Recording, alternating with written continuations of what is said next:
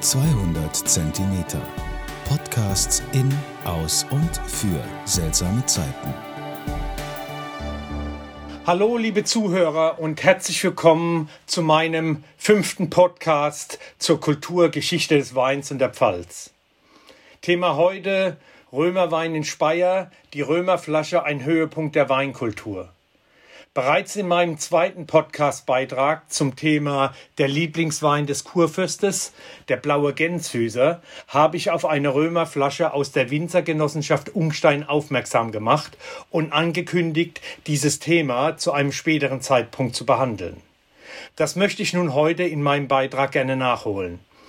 Die Unsteiner Winzergenossenschaft füllt den blauen Gänshüser in einer Replikflasche ab, die der Original-Römerflasche im Speyerer Weinmuseum ähnelt. Der älteste flüssige Wein der Welt wird also im Historischen Museum in Speyer ausgestellt. In der Abteilung des Weinmuseums steht eine Flasche mit dem ältesten je gefundenen flüssigen Traubenweins.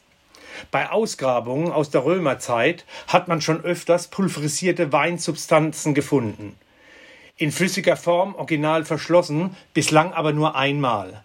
Das Gefäß wurde bei einer Ausgrabung bereits 1867 in einem Grab eines römischen Soldaten in der Nähe von Speyer gefunden.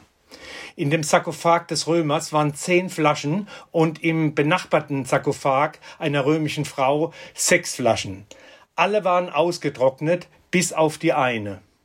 Man datiert die Gräber aus dem frühesten vierten Jahrhundert und die Weinflasche dient wohl als Wegzehrung für die lange Reise in die Unterwelt. Wein war für römische Soldaten auch ein Teil der Bezahlung ihres Soldes. Er diente der Desinfektion und Verbesserung der Wasserqualität und der Steigerung der Kampfkraft und des Mutes im Kampf. In diesem Fall aber war es eine Grabbeilage. Die Flasche ist aus Glas und zylinderförmig mit zwei delfinförmigen Henkeln, ähnlich einer Tonamphore. Dass sich der Wein ausgerechnet in dieser Flasche gehalten hat, lag wohl daran, dass die Flasche kurz bis unter dem Henkel mit Wein gefüllt war und der Rest mit Olivenöl aufgefüllt wurde und danach luftig mit Ton und einem Siegel verschlossen wurde. Die Ölmenge war so ausreichend und dicht, dass es in seiner verharzten Form dazu führte, die Flasche abzudichten.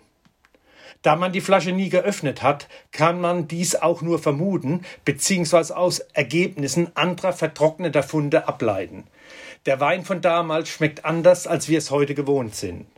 Man verfeinerte diesen oft bitteren Geschmack mit Honig und Gewürzen. Da sich diese Flasche so lange gehalten hat, vermuten die Experten, liegt an der Zusammensetzung der Flüssigkeit in der Flasche und dem unbeschädigten, der unbeschädigten Versiegelung. Über mehr als 1680 Jahre ist nur noch circa zwei Drittel der Flüssigkeit in der Flasche. Vermutlich allerdings enthält sie auch keinen Alkohol mehr.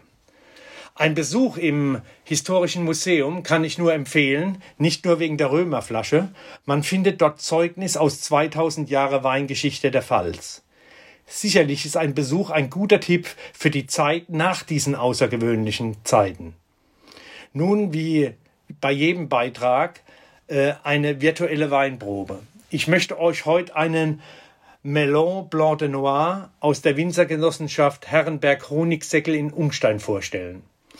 Der Melon ist eine Rotweintraube, die beim Blanc de Noir weiß gekeltert wird.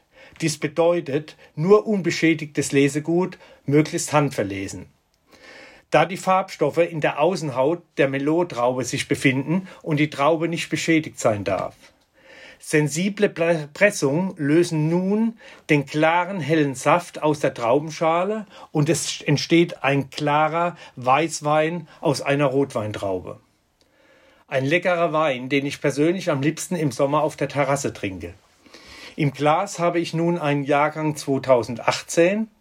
Es ist ein Qualitätswein und die empfohlene Trinktemperatur liegt bei 8 bis 10 Grad Celsius.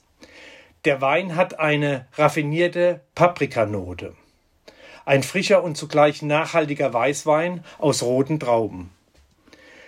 Die Analysedaten 12,5% Alkohol, 10 Gramm Restzucker, 6,3 Gramm Säure. Der Preis pro Flasche liegt bei fairen 7 Euro.